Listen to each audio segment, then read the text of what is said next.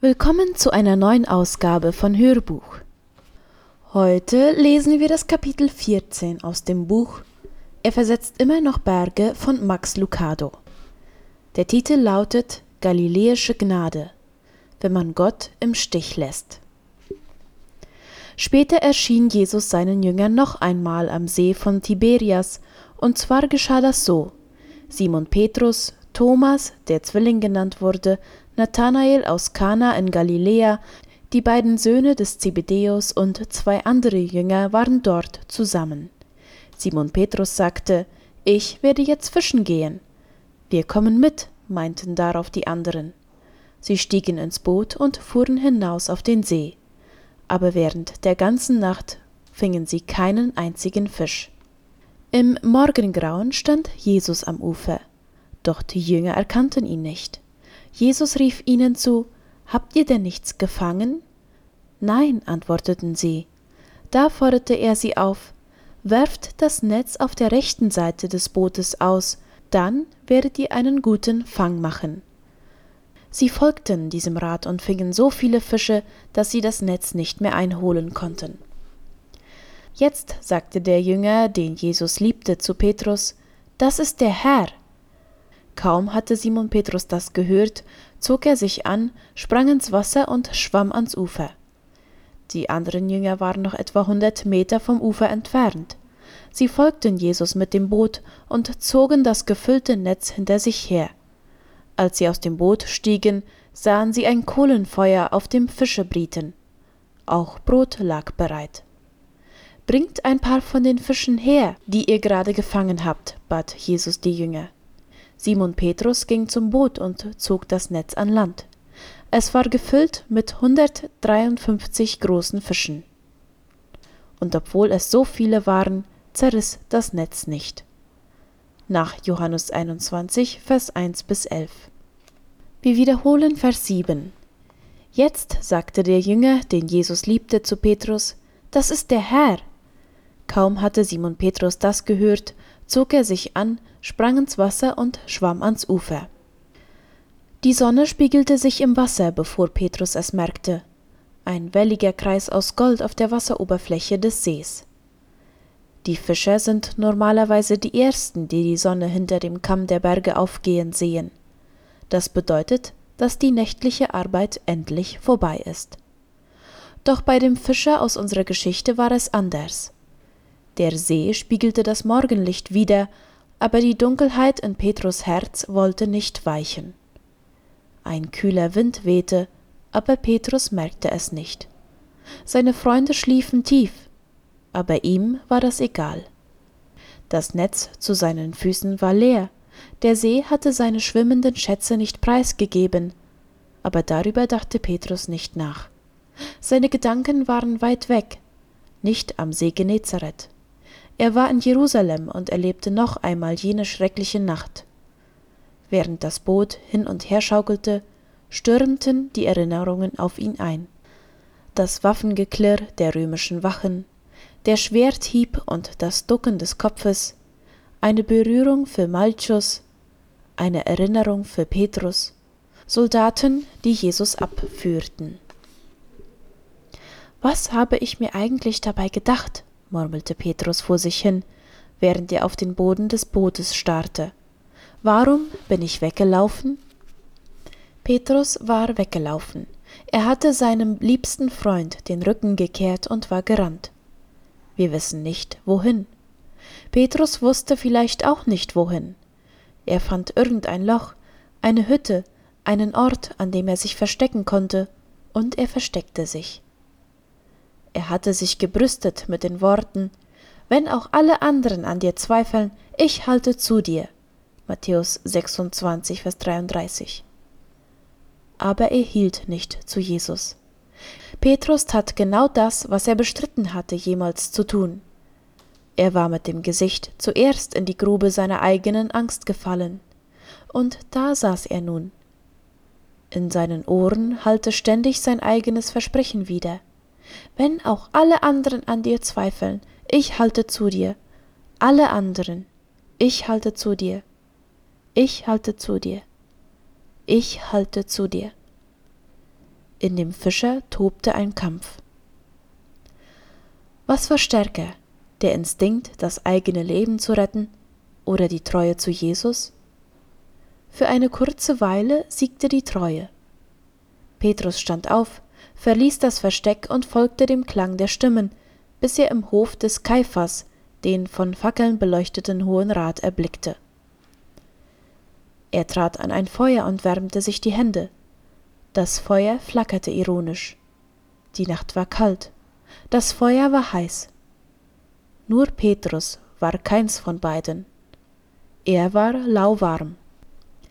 Petrus folgte ihnen in sicherem Abstand, schreibt Lukas. Er war treu, aus der Entfernung. In jener Nacht kam er zwar so nah, dass er sehen konnte, aber nicht nah genug, um gesehen zu werden. Das Problem war, dass Petrus trotzdem gesehen wurde. Andere, die ebenfalls am Feuer standen, erkannten ihn. Du warst auch mit ihm, forderten sie ihn heraus. Du warst mit dem Nazarener. Dreimal wurde es gesagt, und Petrus leugnete es jedes Mal. Und jedes Mal hörte es Jesus. Sie müssen verstehen, dass die Hauptrolle in dieser Szene der Verleugnung nicht Petrus, sondern Jesus hat. Jesus, der das Herz jedes Menschen kennt, hörte dreimal mit eigenen Ohren, dass sein Freund ihn verleugnete. Dreimal brannte das Salz des Verrats in den Wunden des Messias. Woher weiß ich, dass Jesus Zeuge der Verleugnung war? Durch das, was er tat. In diesem Augenblick wandte sich Jesus um und sah seinen Jünger an nach Lukas 22, Vers 61. Als der Hahn krähte, drehte Jesus sich um. Seine Augen suchten nach Petrus und fanden ihn. In diesem Moment gab es keine Soldaten, keine Ankläger, keine Priester. In diesem Moment gab es nur zwei Menschen, Jesus und Petrus. Petrus würde diesen Blick nie vergessen. Das Gesicht von Jesus war bereits blutig und zerschlagen, aber seine Augen blickten fest und klar. Sie waren wie ein Skalpell, das Petrus Herz offenlegte. Zwar hatte der Blick nur einen Moment lang gedauert, doch schien er für eine ganze Ewigkeit anzuhalten. Und jetzt, viele Tage später, auf dem See Genezareth, durchbohrte ihn dieser Blick noch immer. Es war nicht die Auferstehung, die ihn in seinen Gedanken beschäftigte. Es war nicht das leere Grab. Es war nicht der Sieg über den Tod. Es waren die Augen Jesu, die sein Versagen gesehen hatten. Petrus kannte diese Augen gut. Er hatte sie oft gesehen. Ja, er hatte sie sogar hier auf diesem See gesehen. Es war nicht die erste Nacht, die Petrus auf dem See Genezareth verbrachte. Schließlich war er Fischer. Wie alle anderen Fischer arbeitete er auch nachts. Er wusste, dass die Fische in der Kühle der Nacht zum Fressen nah an die Wasseroberfläche kamen und tagsüber wieder in die Tiefe hinuntertauchten. Nein, es war nicht die erste Nacht, die Petrus auf dem See Genezareth verbrachte. Und es war auch nicht die erste Nacht, in der er nichts gefangen hatte. Es hatte da schon einmal so eine Nacht gegeben. Normalerweise verkauften Petrus und seine Kollegen morgens den Fisch, reparierten die Netze und machten sich mit einem dicken Geldbeutel und einem Gefühl der Befriedigung auf den Heimweg. Aber an jenem Morgen hatte es kein Geld gegeben. Es hatte keine Befriedigung gegeben. Sie hatten die ganze Nacht durchgearbeitet, aber am Ende hatten sie nichts weiter vorzuweisen als müde Rücken und kaputte Netze. Und was am schlimmsten war, jeder wusste es. Wenn die Dorfbewohner morgens kamen, um Fisch zu kaufen, wurde das Ufer immer zum Marktplatz. Aber an jenem Tag gab es keinen Fisch. Jesus war an jenem Morgen da und sprach zu den Menschen. Die Leute drängten sich zu ihm hin, und er hatte kaum Platz zum Stehen. Da fragte er Petrus, ob sein Boot nicht als Podium dienen könnte. Petrus stimmte zu und dachte vielleicht, dass das Boot dann wenigstens zu etwas Sinnvollem genutzt würde. Er hörte zu, während Jesus lehrte. Es war gut, einmal etwas anderes als das Rauschen der Wellen zu hören. Als Jesus seine Rede an die Menschenmenge beendet hatte, wandte er sich Petrus zu. Fahrt jetzt weiter auf den See und werft eure Netze aus. Lukas 5, Vers 4. Petrus stöhnte. Das Letzte, was er jetzt tun wollte, war fischen zu gehen. Das Boot war sauber, die Netze waren bereits zum Trocknen ausgebreitet. Die Sonne stand am Himmel und er war müde. Es war Zeit, nach Hause zu gehen. Und außerdem waren alle Blicke auf sie gerichtet. Die Leute hatten ihn schon einmal mit leeren Händen heimkommen sehen. Und überhaupt, was verstand Jesus schon vom Fischen? Darum sagte Petrus, Herr, wir haben die ganze Nacht gearbeitet und nichts gefangen. Lukas 5, Vers 5. Achten Sie auf die Müdigkeit in seinen Worten. Er sagte, wir haben gearbeitet. Wir haben den Schiffsrumpf gesäubert, die Netze geschleppt, gerudert, die Netze hoch in dem vom Mondlicht überfluteten Himmel geworfen, gelauscht, wie die Netze auf die Wasseroberfläche klatschten. Die ganze Nacht, sagte er. Der Himmel hatte sich von Feuerorange in tiefes Schwarz verwandelt und dann zum Gold des Morgens. Die Stunden waren langsam vorbeigezogen, wie die Wolkengebilde vor dem Mond. Das Gespräch der Fischer war verstummt, ihre Schultern schmerzten. Während das Dorf schlief, arbeiteten sie die ganze Nacht. Und nichts gefangen, sagte Petrus. Die nächtliche Arbeit hatte ihren eigenen Rhythmus entwickelt. Das Netz weit schwingen und hoch hinauswerfen, bis es sich vor dem Himmel ausbreitet. Dann warten, das Netz sinken lassen, einziehen, das Ganze noch einmal, werfen, einziehen, werfen, einziehen, werfen, einziehen. Jeder Wurf war ein Gebet gewesen, aber jedes Einziehen des leeren Netzes war ein unbeantwortetes Gebet. Selbst das Netz stöhnte, als die Männer es einzogen und sich bereit machten, es noch einmal auszuwerfen. Zwölf Stunden lang hatten sie gefischt. Und jetzt? Jetzt will Jesus noch weiter fischen? Und nicht nur in der Nähe des Ufers, sondern in der Tiefe?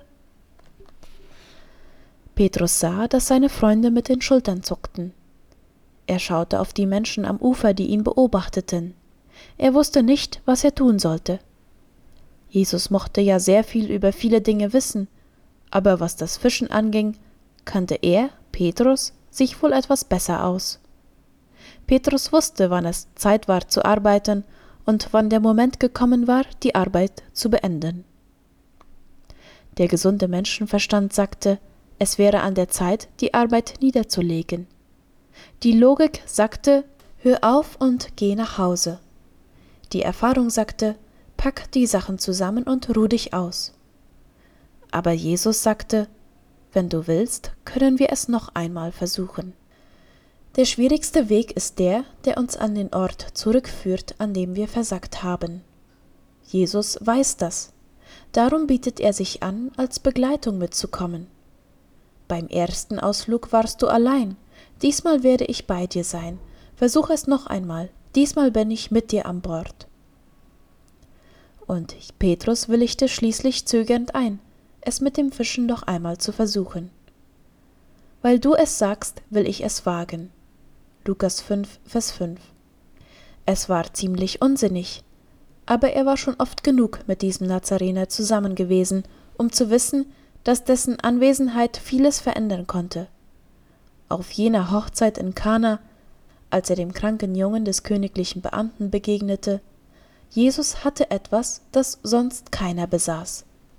Und deshalb wurden die Ruder erneut ins Wasser getaucht und das Boot glitt hinaus. Der Anker wurde heruntergelassen und die Netze noch einmal ausgeworfen.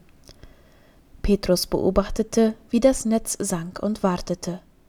Er wartete, bis das Netz so weit gesunken war, wie das Tau es zuließ. Die Fische waren ganz still. Petrus war still. Jesus war still. Plötzlich ging ein Ruck durchs Seil. Das Netz war vor lauter Fischen so schwer, dass Petrus fast über Bord gezogen wurde. Johannes, Jakobus, rief er, kommt schnell. Schon bald waren die Boote so voll mit Fisch beladen, dass die Backbordseite des Schiffs bedenklich nah an die Wasseroberfläche heranreichte. Petrus, knöcheltief in den zappelnden Fischen versunken, drehte sich um, blickte zu Jesus hinüber und merkte, dass Jesus ihn ebenfalls ansah. Das war der Augenblick, in dem er begriff, wer Jesus ist. Was für ein seltsamer Ort, um Gott zu begegnen. In einem Fischerboot auf einem kleinen See, in einem abgelegenen Land. Aber so handelt der Gott, der in unsere Welt kommt. Das sind die Begegnungen, die diejenigen erleben, die bereit sind, es noch einmal zu versuchen. Mit ihm. Nach diesem Fischfang war Petrus nicht mehr derselbe.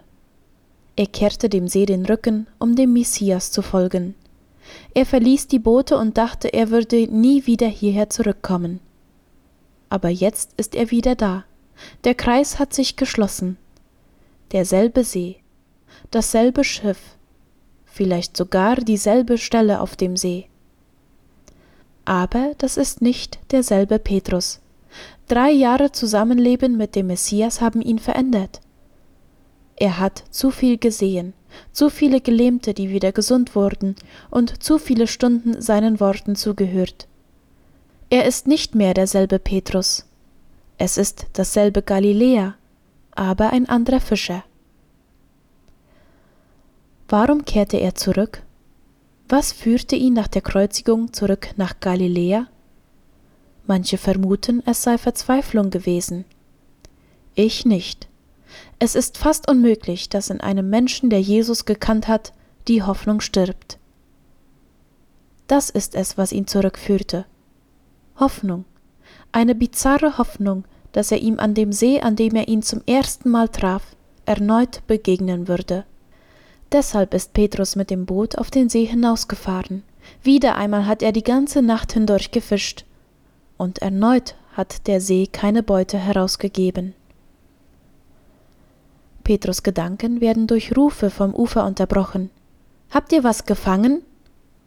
Petrus und Johannes blicken auf. Wahrscheinlich jemand aus dem Dorf. Nein, rufen sie hinüber. Versucht es auf der anderen Seite, ruft die Stimme zurück. Johannes schaut Petrus an. Was soll's? Und schon wird das Netz ausgeworfen. Petrus bindet sich das Seil um die Brust und stellt sich auf Warten ein. Aber aus dem Warten wird nichts. Das Seil spannt sich straff und ein großer Fang geht ins Netz. Petrus stemmt sich mit seinem ganzen Gewicht gegen die Bordseite und beginnt, das Netz einzuziehen. Er greift ins Netz, zieht hoch, greift erneut, zieht hoch. Er ist so sehr mit dieser Arbeit beschäftigt, dass er die Botschaft nicht bemerkt. Nicht so jedoch Johannes. Er hat das Gefühl, die ganze Begebenheit schon einmal erlebt zu haben. Die lange Nacht, das leere Netz, die Aufforderung, es noch einmal auszuwerfen, Fische, die auf dem Schiffsboden klatschen, Moment mal. Er schaut zu dem Mann dort drüben am Seeufer hinüber.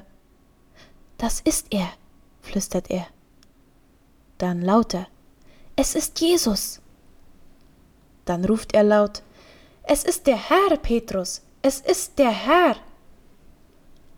Petrus dreht sich um und blickt hinüber. Jesus ist gekommen. Nicht nur Jesus der Lehrer, sondern Jesus der Sieger über den Tod, Jesus der König, Jesus der Sieger über die Dunkelheit, Jesus der Gott des Himmels und der Erde steht am Ufer und macht Feuer. Petrus springt ins Wasser, schwimmt ans Ufer, stolpert nass und zitternd aus dem Wasser und steht vor dem Freund, den er verraten hat. Jesus hat ein Kohlenfeuer angezündet. Beide denken an das letzte Mal, als Petrus an einem Feuer stand. Petrus hatte Gott im Stich gelassen, aber Gott war zu ihm gekommen. Es ist einer der wenigen Augenblicke im Leben von Petrus, bei dem er stumm bleibt. Was sollte er auch sagen? Der Augenblick ist zu heilig für Worte. Gott bereitet dem Freund, der ihn verraten hat, ein Frühstück. Und Petrus erlebt ein weiteres Mal Gnade. Was sagt man in einem solchen Moment? Was sagen Sie in einem solchen Moment? Sie und Gott ganz allein? Sie und Gott wissen genau, was Sie getan haben, und weder Sie noch Gott sind stolz darauf? Was tun Sie? Vielleicht würden Sie dasselbe machen wie Petrus, in Gottes Gegenwart stehen, vor seinem Angesicht stehen, still vor ihm stehen und warten. Manchmal kann unsere Seele nichts weiter tun. Die Umkehr ist zu tief, als dass wir Worte finden könnten, aber die Hoffnung ist zu groß, als dass wir fortgehen könnten. Deshalb bleiben wir einfach stehen. Wir stehen voll Staunen. Er ist zurückgekehrt. Er lädt uns ein, es noch einmal zu versuchen. Dieses Mal mit ihm.